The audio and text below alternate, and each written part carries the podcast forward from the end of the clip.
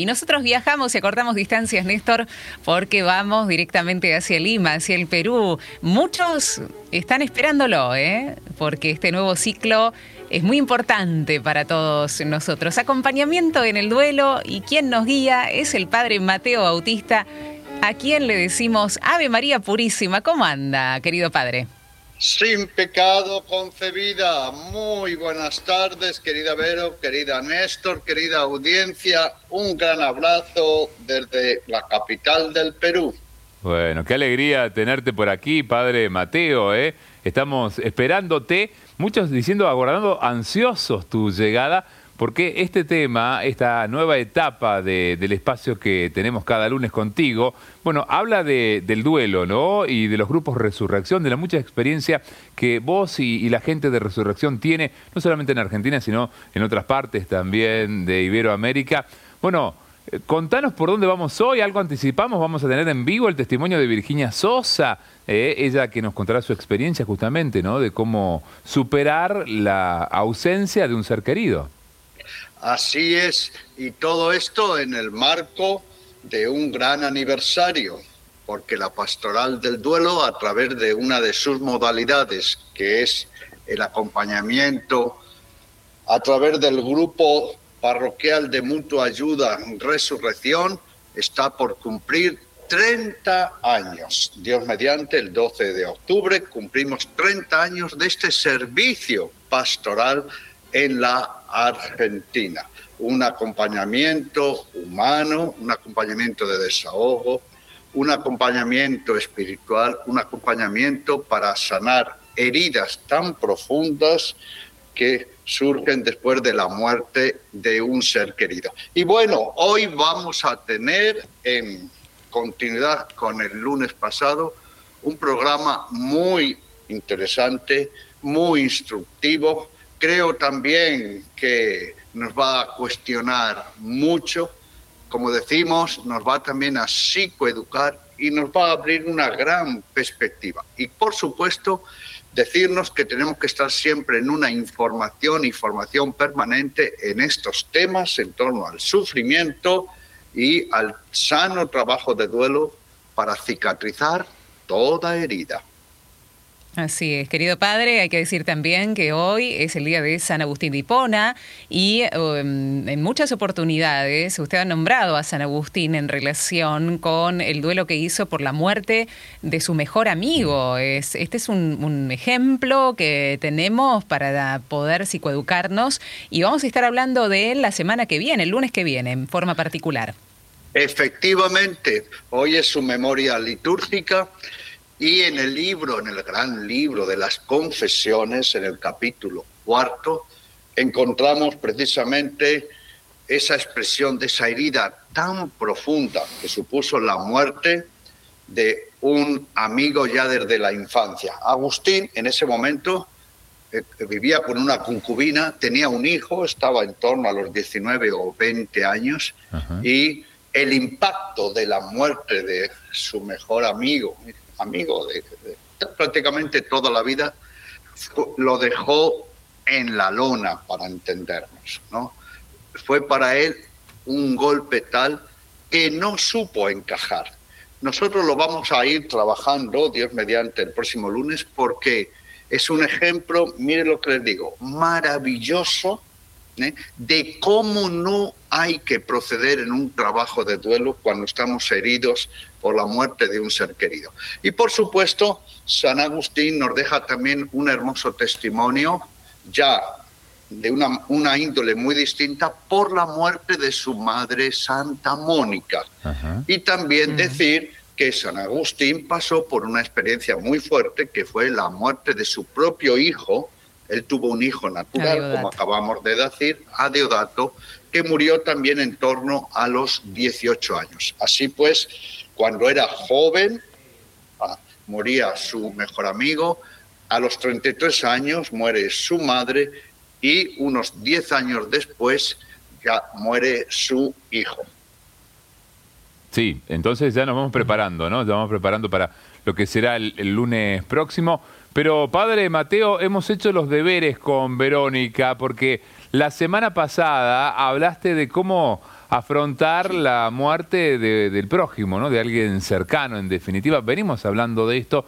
Tenemos el resumen, si vos así lo, lo requerís, lo querés, tenemos el resumen de lo que ha sido justamente lo compartido el lunes pasado, que también le contamos a toda nuestra comunidad, está en nuestra página web. ¿eh? Pueden ingresar en www.radiomaria.org.ar. Si no lo encontrás directamente, vas a la programación, al espacio de programación, buscas el apartado del programa cortando distancias y allí lo encontrás. Si no, bueno, buscas un poco en, los buscadores y seguramente llegas a él. Pero de esa forma lo encuentran, ¿eh? no solamente el programa del lunes pasado, sino de lunes anteriores y de distintos programas que vamos teniendo en Acortando Distancias. Padre Mateo, está todo. Quédate tranquilo que está todo.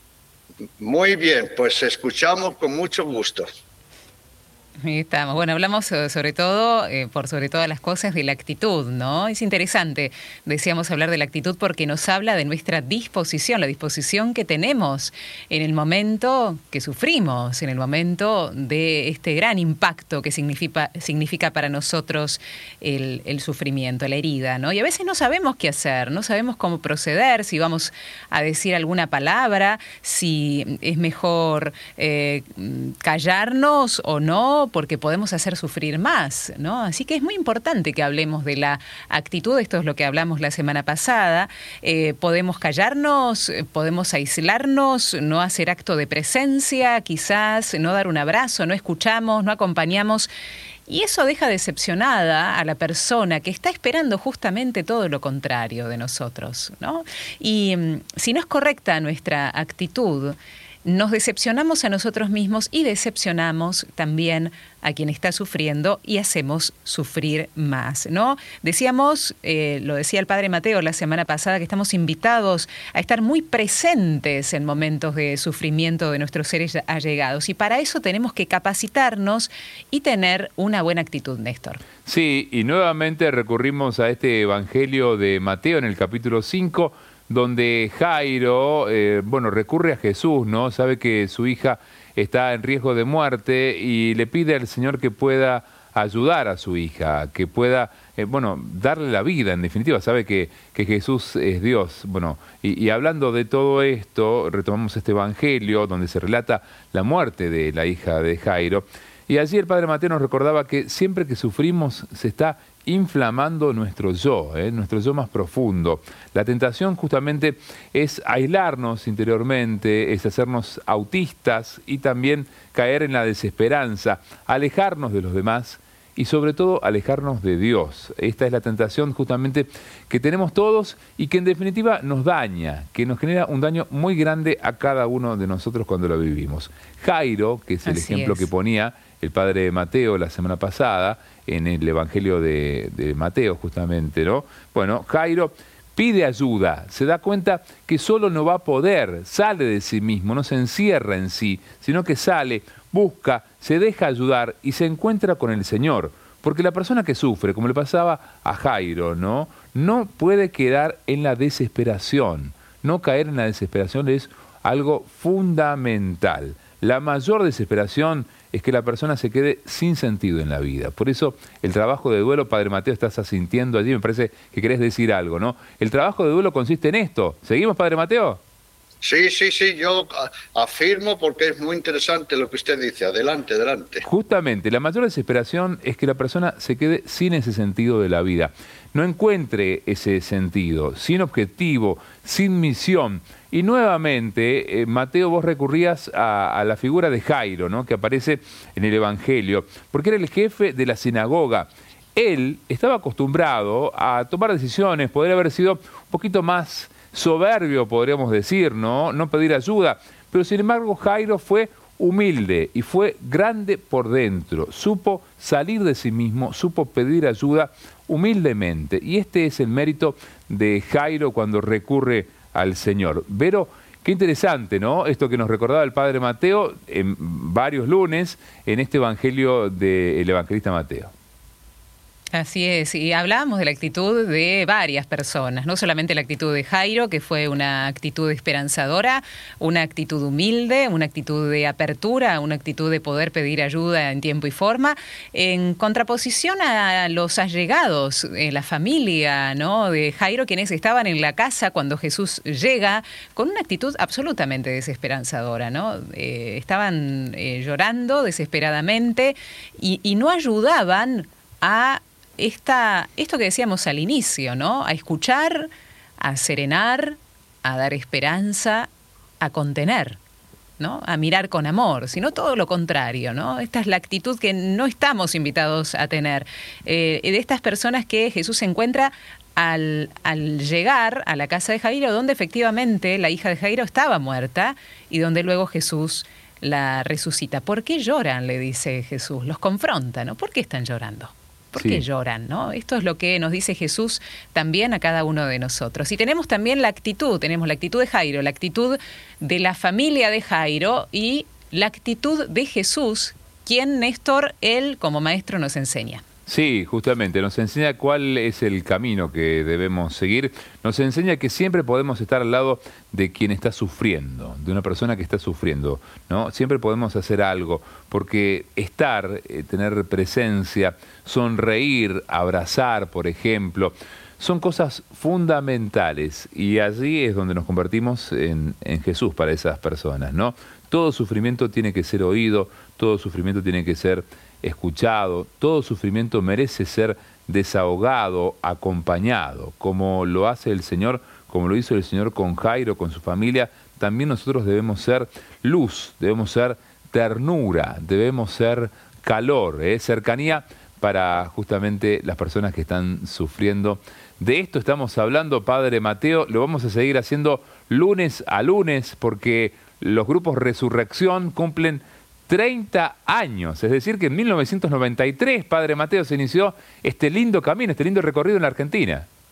Así es, y vamos creciendo, ya presentes en 34 diócesis, y tenemos, tenemos que dar este servicio porque hay muchas personas que necesitan ser acompañadas eh, en todas las dimensiones de su persona. Gracias por la síntesis que creo que nos confronta también a todos en nuestras actitudes. Y bueno, hoy un programa muy, muy interesante. Adelante.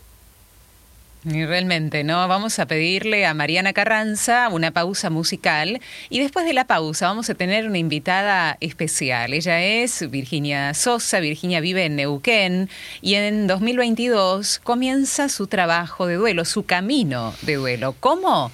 Se lo vamos a preguntar después de la música. Quédate con nosotros y si tenés ganas eh, de participar, recordá este número, el 3518 171 593.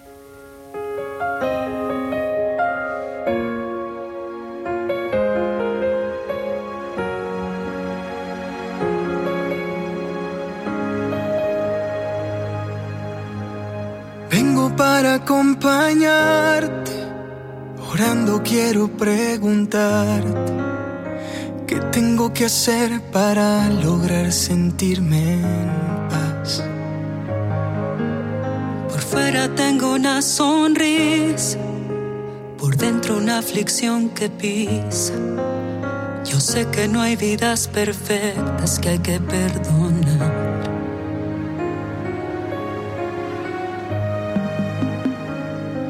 Sáname las heridas de mi corazón, todo lo que causa este dolor.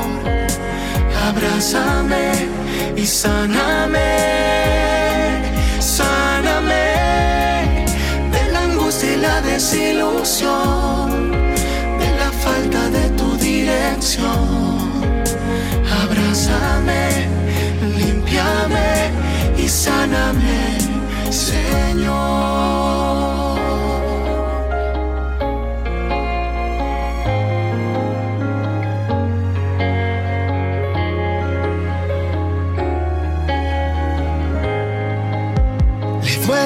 Hasta un niño por pura falta de cariño.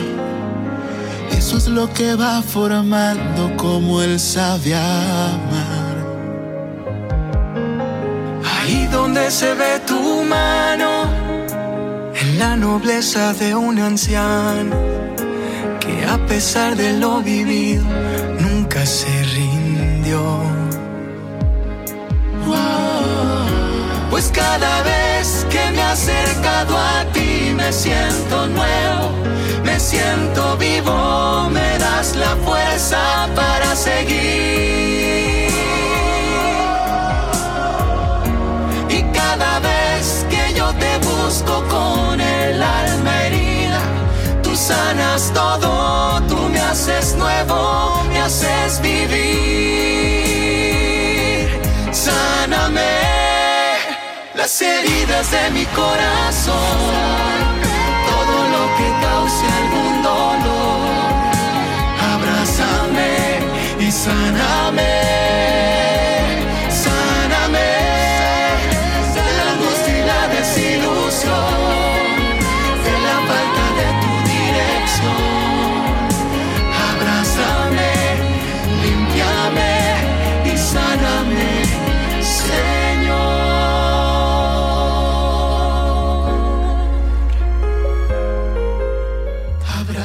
Nos está escribiendo desde San Isidro, en el norte del Gran Buenos Aires. Dice, me encanta este espacio.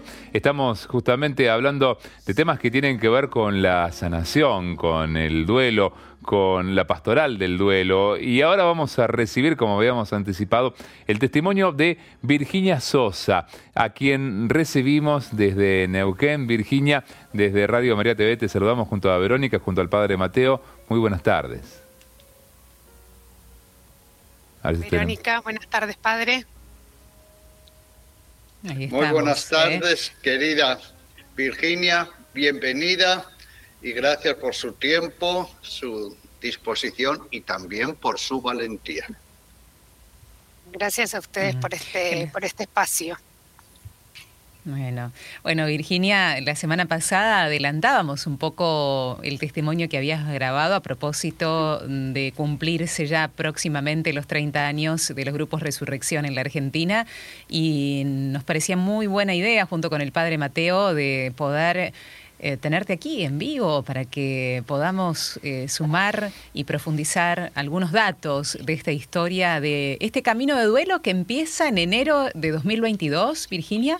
Exacto, en enero del 2022 nos estábamos yendo de vacaciones eh, con mi familia y tuvimos un accidente de autos y ahí fallecen mi hijo Rufino de dos años, mi hija Renata de seis y mi marido Leo. Qué Eh, fuerte, qué fuerte, ¿no? Te escuchamos la semana pasada, eh, Virginia, eh, más allá de las circunstancias y de los detalles, eh, algo nos compartías que vos también, eh, el accidente también afectó tu, tu salud, ¿no? Estuviste cerca de la muerte, pero pudiste recuperarte.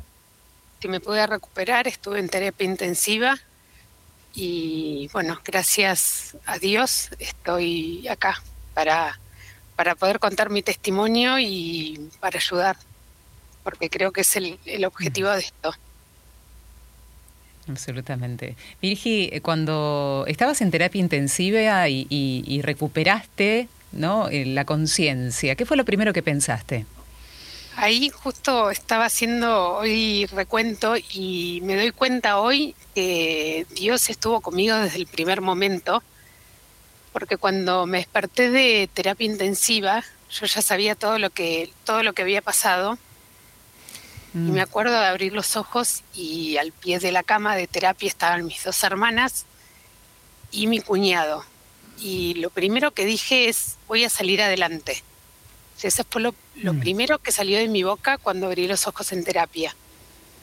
Yo creo que fue una gracia, un regalo, porque no me explico otra razón por la cual uno puede, después de, de haber pasado por lo que yo había pasado, y sin tener Mm. Idea de cómo iba a ser mi camino, porque había pasado tan solo dos semanas del accidente, eh, no me imaginaba todo lo que venía después, eh, pero Dios estuvo conmigo desde el primer momento porque puso en palabras eh, algo que, que no que creo que no lo hubiese podido hacer sin él.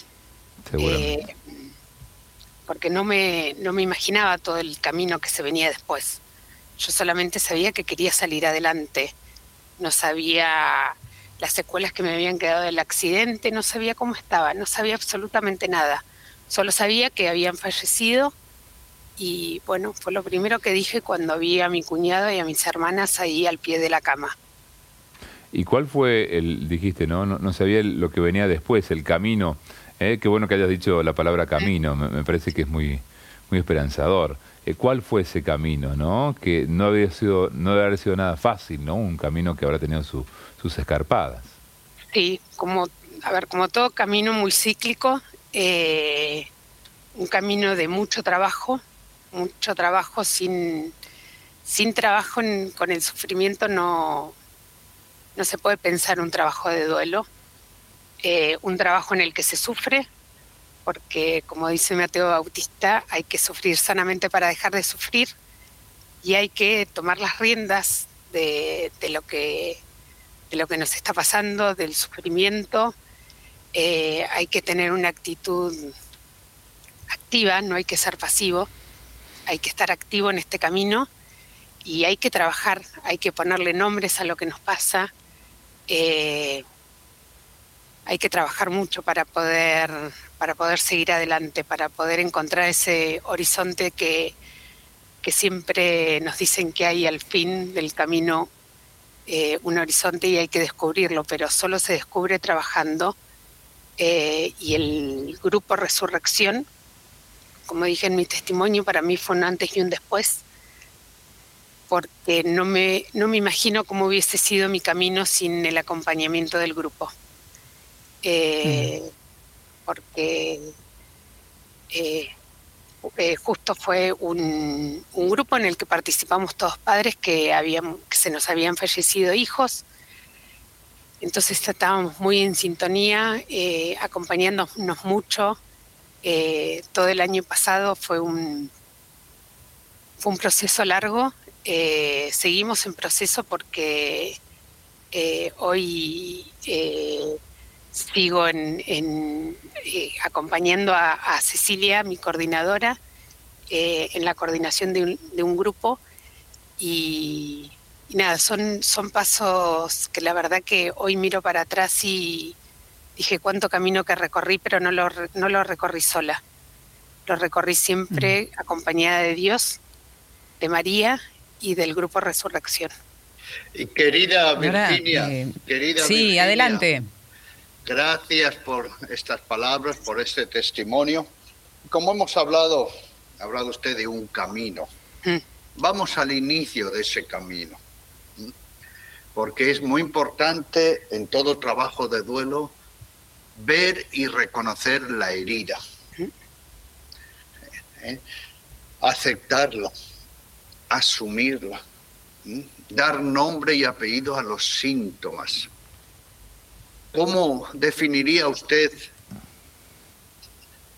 la herida que supuso la muerte de sus dos únicos hijos y de su esposo? ¿Cómo fueron esos primeros días y semanas y meses? Es importante, Virginia, dar nombre y apellido a la dureza del sufrimiento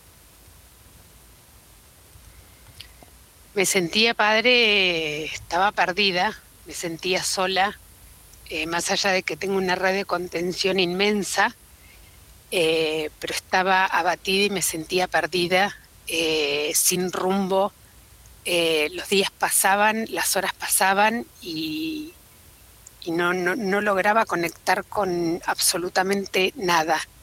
estaba totalmente perdida perdida, abrumada, me sentía sola, los extrañaba eh, todos los días, eh, me preguntaba por qué, por qué a mí, por qué nos pasó lo que nos pasó. no estaba enojada, pero sí estaba perdida, muy perdida y muy, muy, muy desolada, me sentía muy sola, muy sola. sentía que no, que no iba a poder eh, que no iba a poder seguir adelante, eh, que mi vida se iba, se iba a quedar así, como, me iba a quedar en estado, eh, en un estado eh, vegetativo, es porque estaba, porque no, no, reaccionaba, no reaccionaba. Eh, estuve así hasta que, que empecé con, con, el grupo, empecé a recuperarme físicamente. Em, y Virginia, usted lloraba con libertad. Es importante ese llanto, ese gemido.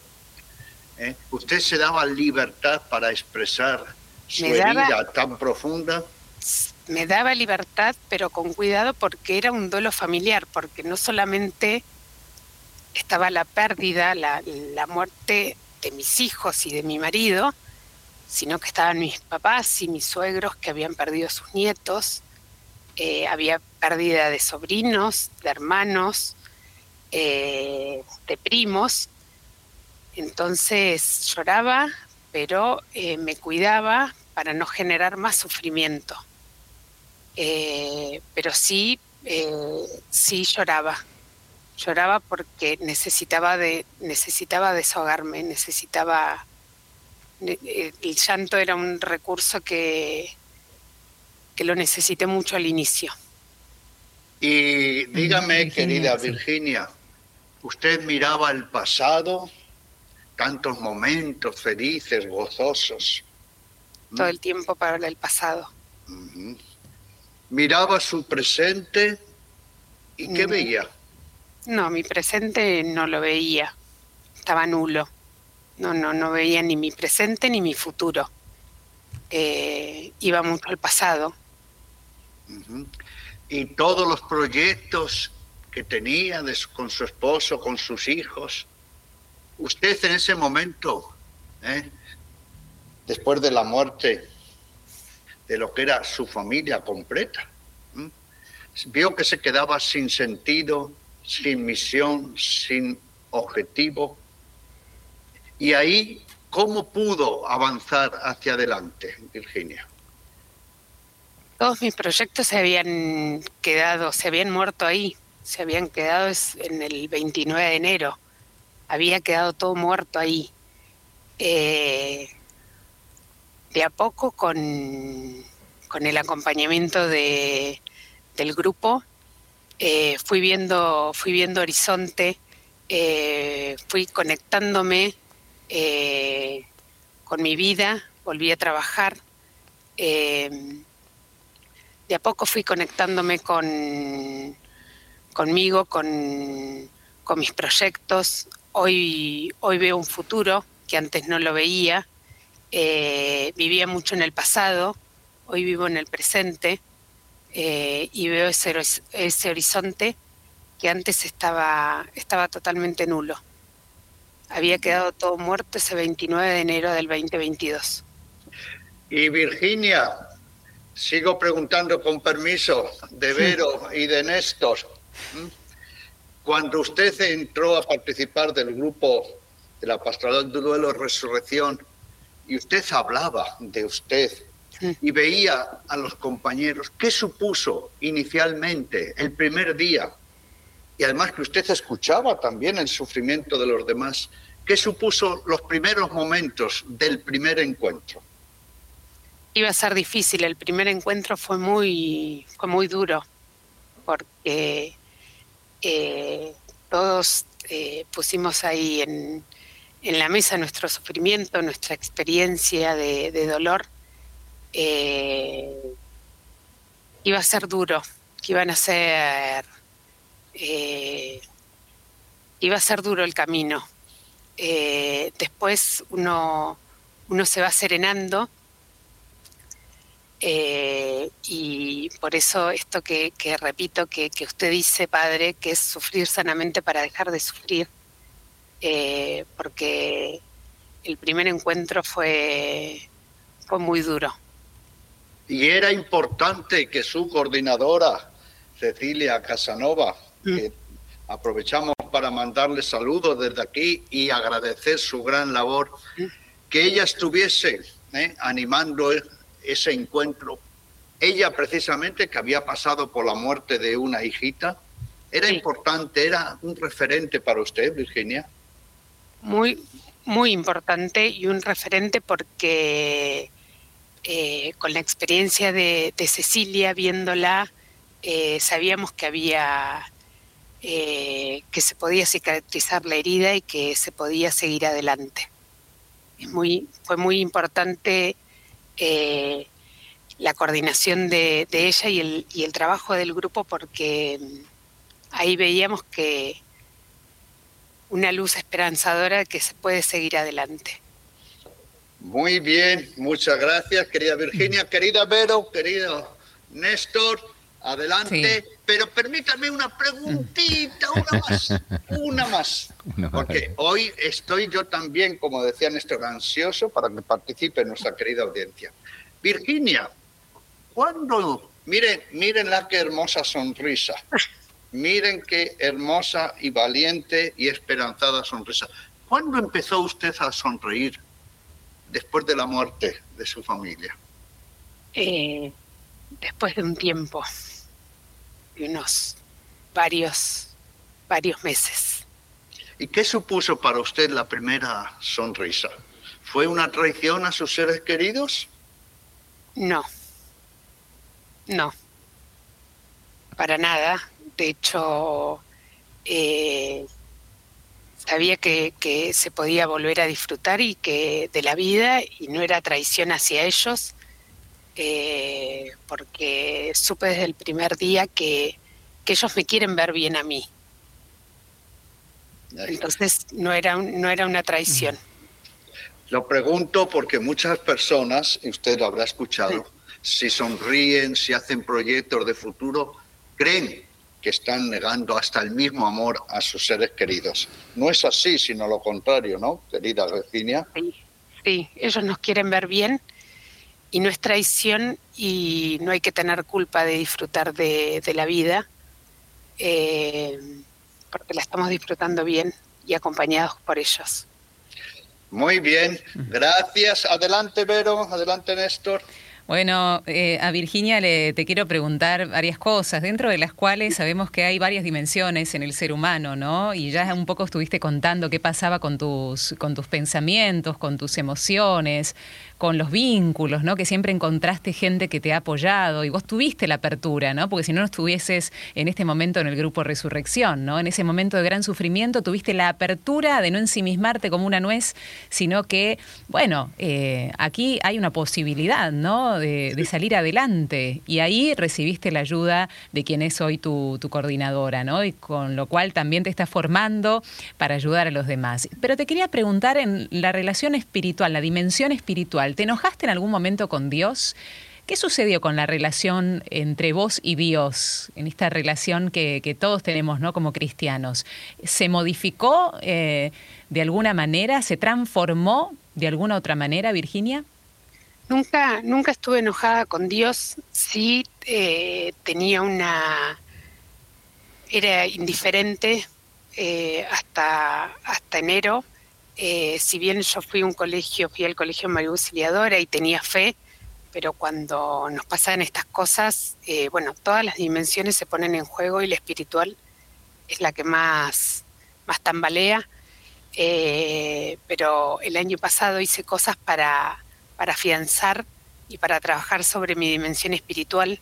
Hice un retiro el año pasado y trabajé mucho en en pedirle a Dios, eh, como dije en, el testimonio, eh, una fe eh, basada en la resurrección, una fe basada en el amor y reconstruir mi fe que tenía, porque hasta ese momento creí que tenía fe y cuando pasó esto mm. todo, todo tambalea. Pero trabajé para trabajé mucho en mi dimensión espiritual para volver a reencontrarme con Dios con fe. Estamos, le, queremos recordar a nuestra comunidad, hay gente que nos está escuchando, Virginia, que es gente que nos está viendo eh, en simultáneo para Radio María Argentina y por Radio María TV. Estamos dialogando con Virginia Sosa, ella nos está compartiendo su testimonio, eh, todo lo que le ha ayudado los grupos Resurrección, después de haber atravesado por un accidente, ella, su familia, perdieron la vida sus hijos, sus dos pequeños hijos y su esposo el 29 de enero de 2022. Esto es bastante reciente, ¿no? Tenemos que decirlo también de esta manera. Virginia, todos, eh, y vamos aprendiendo también junto al Padre Mateo, junto a los grupos Resurrección, todos de alguna manera hemos pasado por duelos, hemos perdido a seres queridos, en mayor o, menor medida, ¿no? Eh, y a veces también vemos a otras personas que han pasado por esa circunstancia. Y me parece que algunas preguntas que te hacía el Padre Mateo apuntan a esto también, ¿no? ¿Cuánto a veces nos quedamos como congelados esa es la palabra, ¿no? Como congelados en el tiempo, ¿eh? como si fuéramos grandes penélopes, ¿no? Allí, eh, anclados en el tiempo. ¿Cuánto influyó en vos también el hecho de que, bueno, por razones obvias, terminaste también internada, tuviste que recuperarte, no pudiste estar en el momento de la despedida de, tus seres queridos? ¿Cuánto influyó en vos el hecho de a lo mejor tener que volver al lugar del accidente? Querer conocer más detalles, peritajes, etcétera. ¿Esto fue importante? Mm, no, el tema de, la información no fue importante. De hecho, no averigüé mucho eh, sobre el accidente porque era información que yo sabía que me iba a anclar y que no me iba a dejar avanzar. Eh, yo estaba, como, como dije antes, no estaba enojada eh, y, tenía esta eh, no me encerré en mí, ni en mi sufrimiento, ni en lo que me había pasado.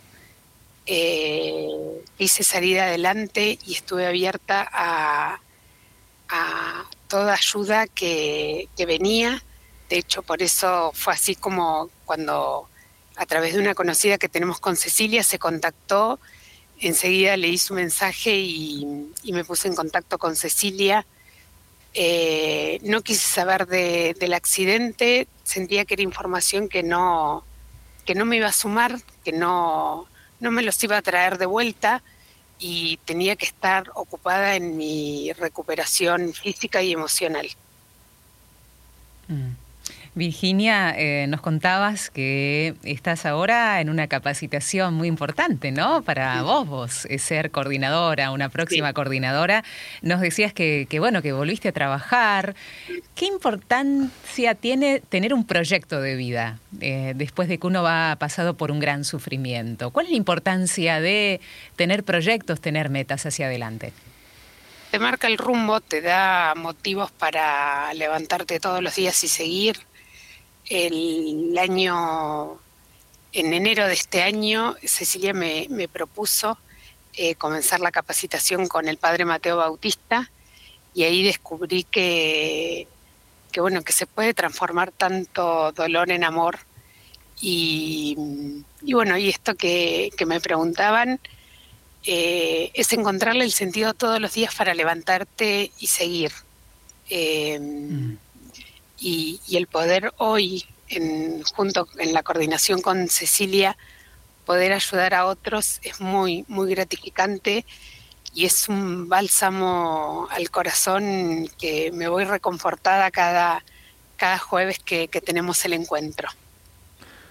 Bueno, eh, realmente es un testimonio valiente, como decíamos en el inicio del tuyo, ¿no, eh, Virginia? Porque nos estás mostrando, eh, volvemos a lo mismo, ¿no? Nos estás mostrando que hay un camino, vos, vos, hablaste de camino. Vos fíjate que a los cristianos nos conocen como los del camino, ¿no? Eh, por los discípulos de Maús, entre otras cosas, pero porque el cristiano no se ahoga en un vaso de agua.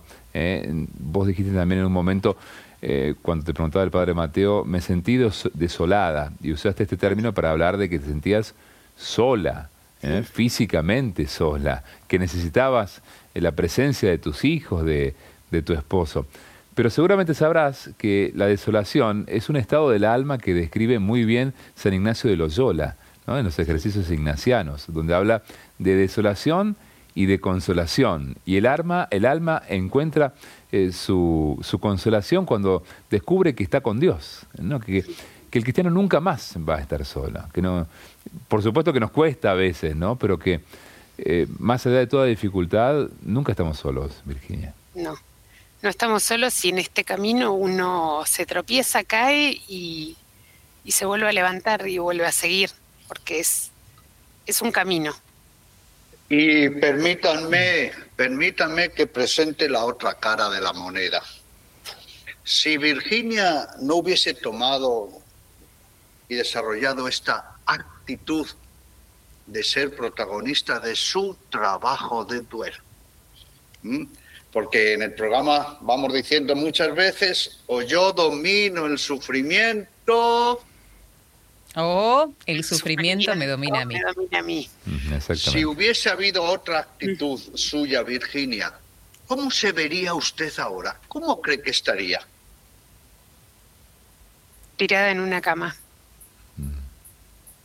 no eh, eh, tirada en una cama con causándole más dolor y más sufrimiento a mi familia eh, y no creo que no no no me podría haber haber levantado y, continuar con, con, mi vida porque el dolor nos el dolor y el sufrimiento nos tira abajo si no si no tomamos las riendas.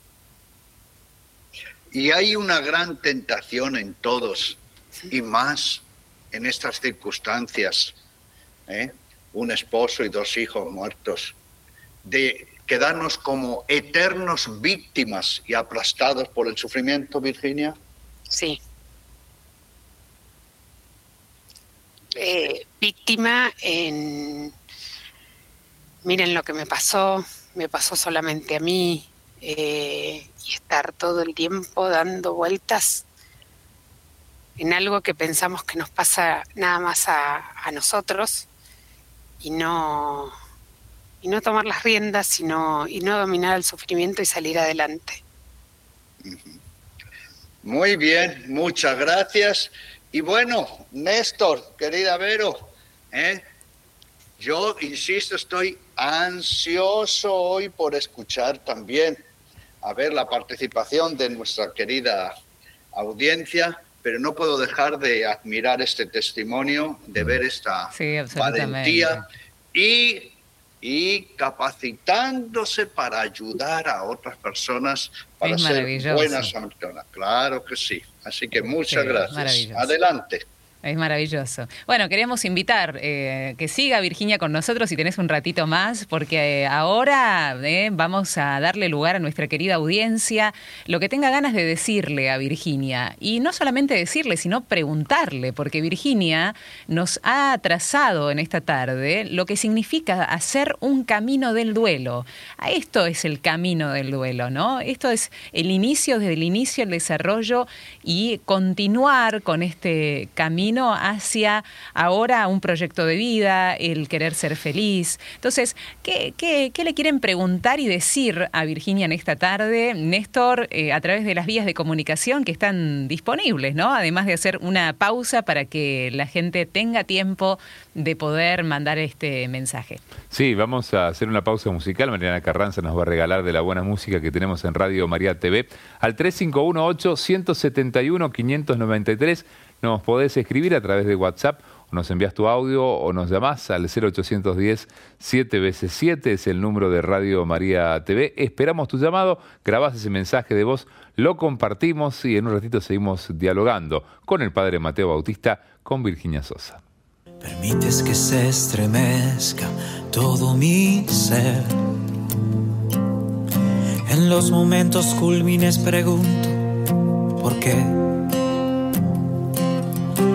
Humanidad verá resiste, aunque tú más allá mis límites estás. Cuestiono tan solo porque mi debilidad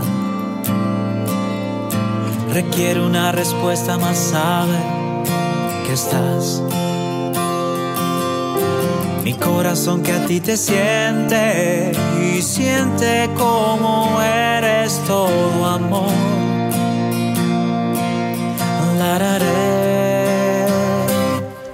Tus caminos son una locura, pero son los que yo quiero recorrer. Tus caminos son una locura rompen mi humanidad, pero son los que yo quiero recorrer.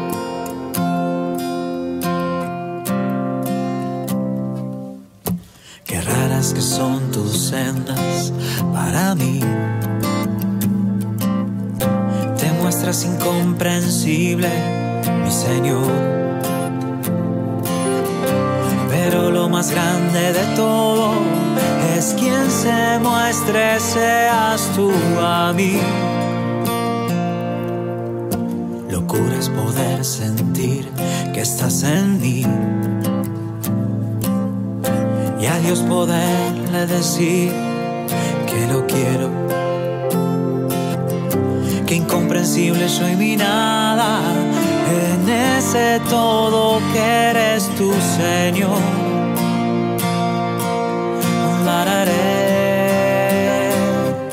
tus caminos son una locura, pero son los que yo quiero recorrer. Tus caminos son una locura, rompen mi humanidad, pero son los que yo quiero correr. Tus caminos son una locura, pero son los que yo quiero recorrer. Tus caminos son una locura, rompen mi humanidad, pero son los que yo quiero correr. Estamos escuchando a Pablo Martínez. Tus caminos son una locura. Gracias, Mariana, por la música. Estamos dialogando con el padre Mateo Bautista en este ciclo de acompañamiento en el duelo con una invitada muy especial, Virginia Sosa, desde Neuquén, dándonos su, testimonio de vida. Bueno, padre Mateo, cuántas cosas, ¿no? Que hemos aprendido de Virginia en esta tarde, invitando a la audiencia, por supuesto, a que se vaya sumando, a que vaya preguntando, brindando también por ¿por qué no su testimonio? Un poco le preguntábamos a la audiencia, después de un gran sufrimiento, ¿qué has aprendido? ¿Se aprende después de un gran sufrimiento? ¿Uno sigue siendo el mismo después de un gran sufrimiento? Y quizás trasladarle esta misma pregunta hoy a Virginia. Virginia, ¿somos los mismos después de un gran sufrimiento? No, no somos los mismos. No. Eh, nos volvemos a reconstruir nos volvemos a pegar. Eh, pero no, no somos los mismos. Mm. Ah, hay, hay algo que mm, solo Dios puede hacer. Eh, que, viste, cuando se te rompe algo, los objetos son objetos. Eh. El auto donde ustedes iban es un objeto. No importa, ¿no? A veces cuidamos mucho el auto, no importa. se puede reparar, ¿no? Algo que se rompió se puede reparar. Pero solo Dios, y en esto Padre Mateo, ayúdanos, solo Dios puede restaurar. ¿eh? Viste que el restaurador es un oficio dificilísimo, ¿eh? los restauradores de muebles. ¿eh? Bueno, Dios es un restaurador de todo, Padre Mateo, y esto es increíble. Así es, así es.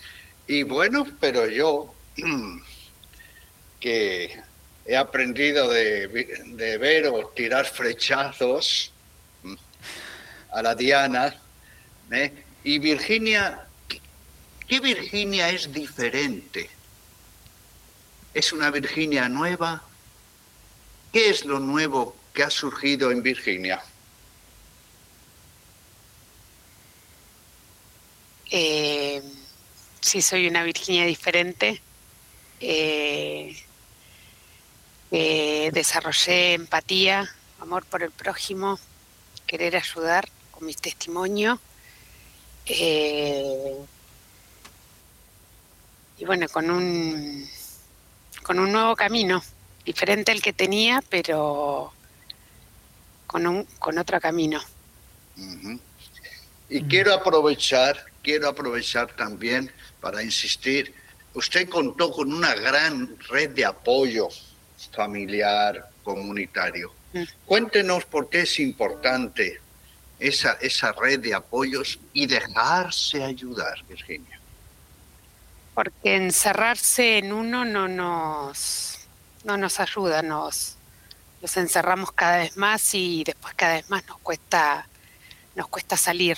Eh, hay que dejarse ayudar, hay que pedir ayuda, saber que la ayuda existe, eh, hay que hablar, hay que llorar eh, y hay que dejarse acompañar.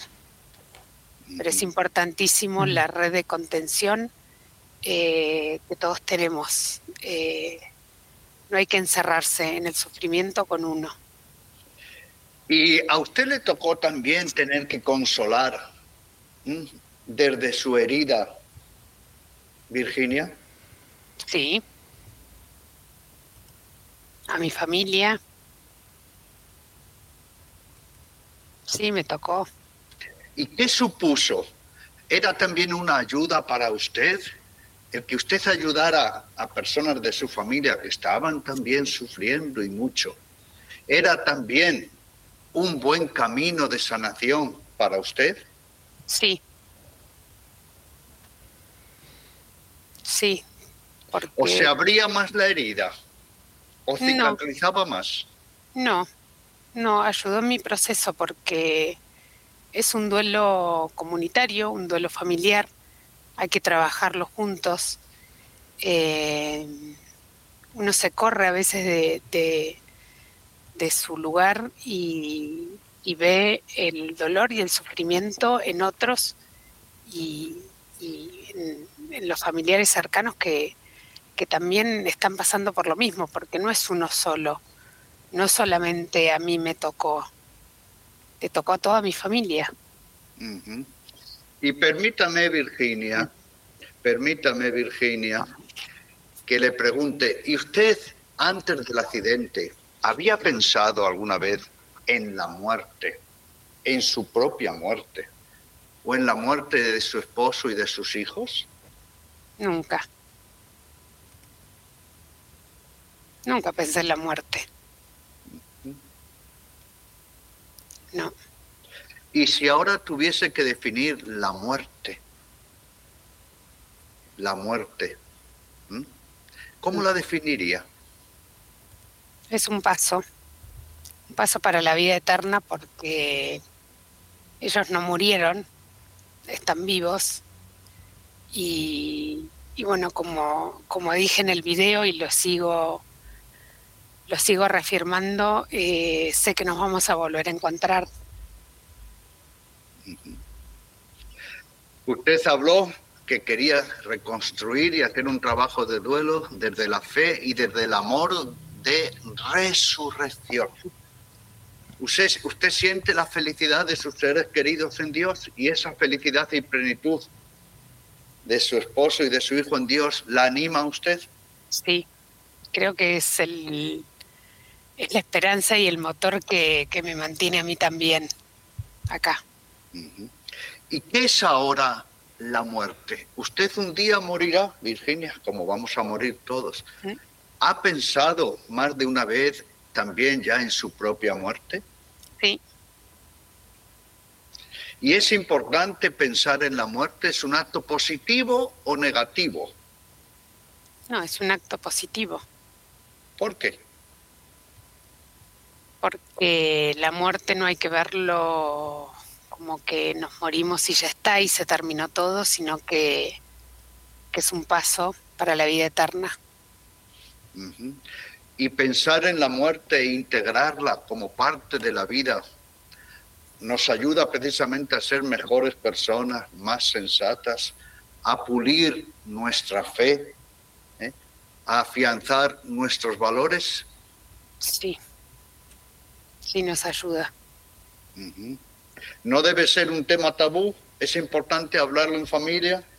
Hay que hablarlo siempre, porque uno bueno, mi, experiencia es que no habíamos nunca hablado de la muerte y bueno, y, es un misterio y un día estamos acá y otro día eh, no estamos más acá en, la tierra eh, y hay que hablarlo, hay que hablarlo sin miedo. Muy bien, muchas gracias. Adelante, querida Vero, querido Néstor. Sí, bueno, tenemos mensajes, querida Virginia, querido padre Mateo. Con Néstor vamos a ir leyendo algunos de ellos y escuchando eh, algunos otros. Por aquí dice Norma, ¿cómo están? Qué testimonio tan enriquecedor el de Virginia para los que hemos hecho lo contrario, dice Norma. Mi esposo falleció hace 16 años y yo siento que recién ahora caigo en la realidad de la vida. Muchas bendiciones para todos ustedes. Norma de Girotti, quien se comunica a través de este mensaje por WhatsApp. Sí, también lo hace a eh, Virginia, una tocaya tuya, eh, que está no solamente escuchándonos, viéndonos, eh, bien por esta Virginia que se ha sumado a, la experiencia de Radio María TV. Dice un placer poder hacerlo y esto es un regalazo, lo, lo, define de esta forma como un don. quisiera decirte, querida tocaya, que te abrazo con el alma. Me maravilla lo que Dios está obrando en vos. Gracias por, por todo lo compartido. ¿Y cuánto para aprender? Dice Virginia. Así es. Y Manuel dice, buenas tardes, soy de Resistencia Chaco. Para mí, a Virginia le ayudó mucho la fe que tenía en Dios, eh, porque me parece que sin fe, dice Manuel, es muy difícil salir de algo tan doloroso. Gracias y bendiciones. Y además, Virginia, Padre Mateo, tenemos mensajes de nuestra audiencia que han grabado. Adelante, Mariana. Le preguntaría a la señora que, que realmente los perdió cómo hace en los momentos que tiene que orar, en los momentos que tiene que agradecer en medio de tanto dolor, ¿cómo se hace? Ella los perdió. Bueno, mal expresado, como dice el Padre. No los perdió, solo se fueron primeros al lado del Señor. Yo tengo mis hijos que no los veo, pero no están perdidos solamente se fueron a hacer su mundo. Pero ¿cómo se hace para orar al Señor? Hola, mira, te habla Elsa. Sí, estoy, mm, la verdad, este, admirada de la, la valentía de mm, Virginia al restaurarse, eh, levantar todos esos pedazos después de un accidente tan terrible y poder construir su, de nuevo su espiritualidad y seguir adelante. Así que la felicito, este, oraremos por ella también para que sea su recuperación lo mejor y gracias a Dios que siempre encontró a Dios, que no se negó con Dios. Adiós. Bueno, gracias, eh, gracias por los mensajes. Van llegando más, los vamos compartiendo también. Eh, Diana desde Monte Caseros en la provincia de Corrientes dice, yo perdí a mi hijo hace 15 años, es la expresión que ella utiliza, ¿no? Sabemos que el padre Mateo nos va en cualquier momento a, no sé si a retar, pero por allí, ¿no? Eh, dice, hace 15 años falleció mi hijo en un accidente en el año 2005, eh, y solo, también expresión que usa Diana, ¿no? Solo quien logra superar el puente del dolor, como lo, evidentemente lo ha superado en Virginia, eh, puede ayudar a otros a superar ese puente. Es la, expresión que tiene Diana. Hay más mensajes, Vero.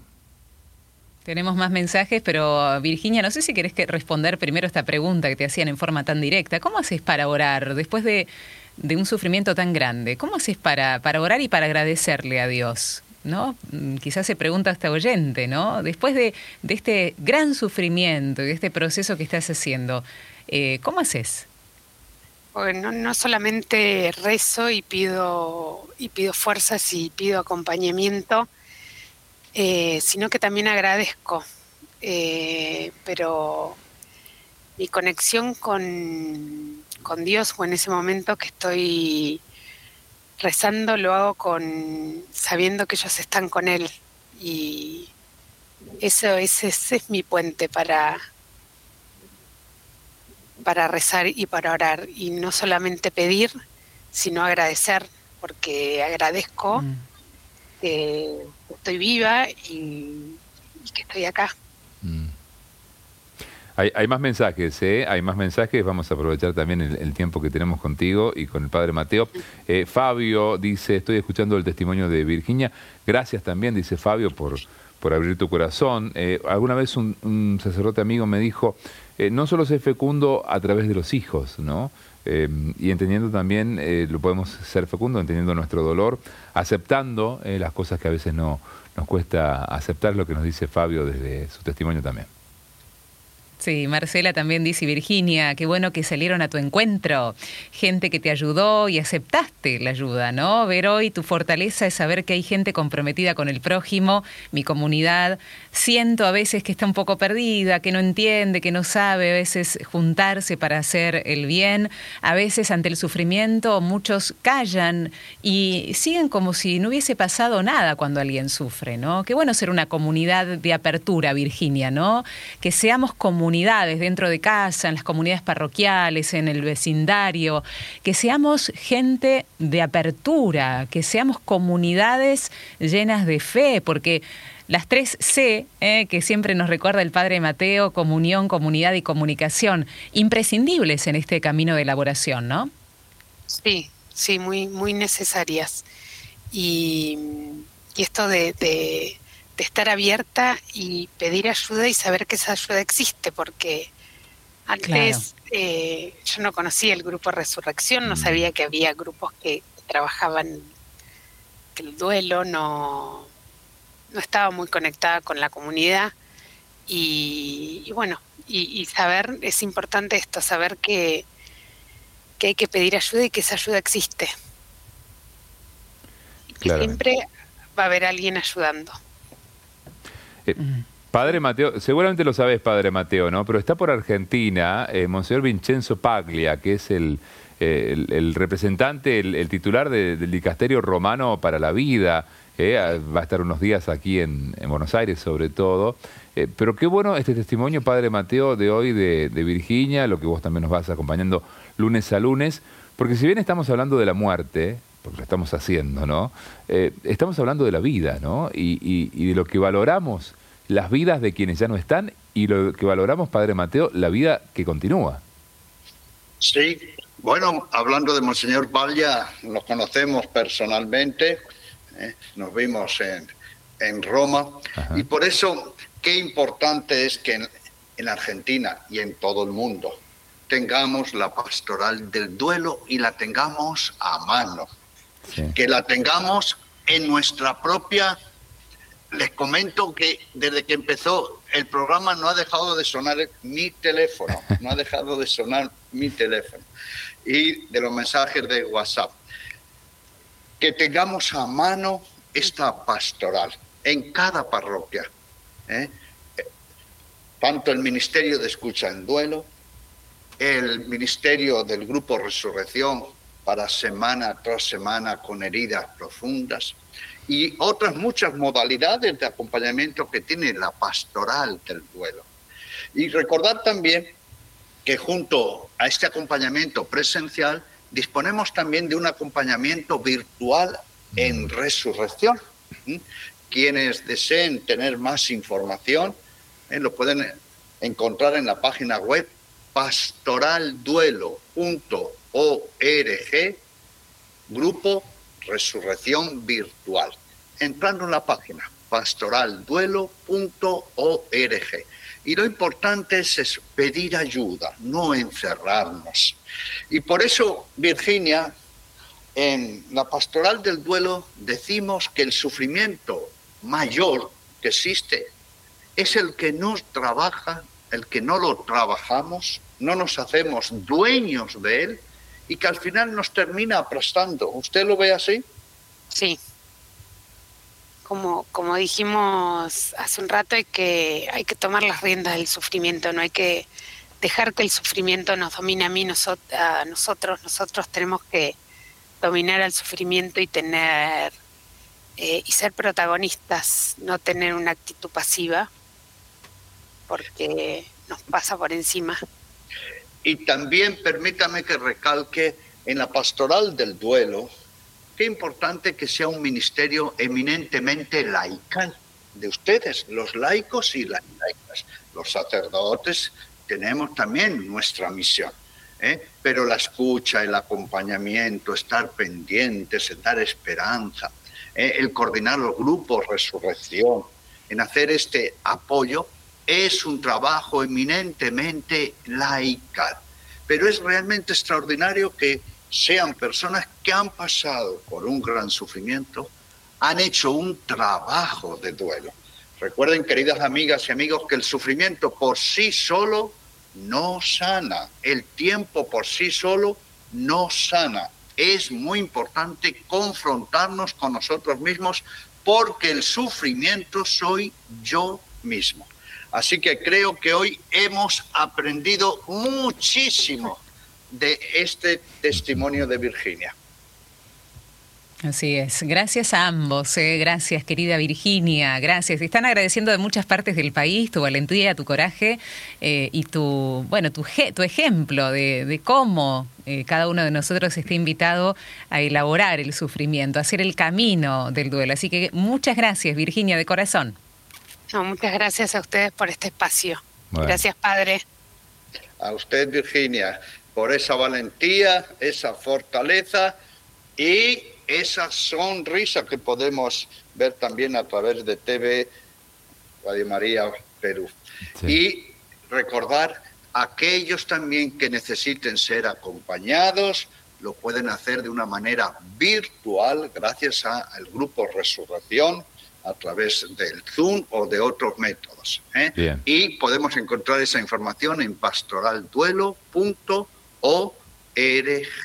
Padre Mateo, eh, vos dijiste Perú, eh, estamos en Radio María Argentina, en Radio María ah. TV, con la señal, pero desde acá anhelamos que no solamente Perú, sino otras, otras radios María del mundo también se sumen a la experiencia televisiva. Aquí en Argentina vos sabés que somos un poquito locos y, María nos, nos ha invitado. Ojalá también de otras radios María del mundo y, de nuestra parte de, América se sumen a, esta, a esta experiencia. Y un detalle más, Padre Mateo, ya cerrando. Eh, parece que la nuestra es la religión de las paradojas, ¿no? Porque el que murió en la cruz nos da vida y, hoy eh, Virginia, que estaba desolada, nos consoló a todos, ¿eh? nos consoló a todos. Nos consoló, nos confrontó y creo que nos ha hecho también pensar mucho y nos ha dado muchos ánimos y mucha esperanza. Y mucha esperanza y mucho ánimo va a ser cuando ya se constituya en coordinadora y vaya a tener un grupo de 10, 12 dolientes y ella sea un reflejo de cómo todo sufrimiento tiene que ser sanado, trabajado y sacar provecho humano y espiritual de él. Así que muchas gracias. Muchas gracias, querido Padre Mateo. Será hasta el próximo lunes, próximo encuentro, que ya tenemos la temática San Agustín, Santa Mónica van a estar presentes. Un abrazo fraterno, querido Padre. Adiós.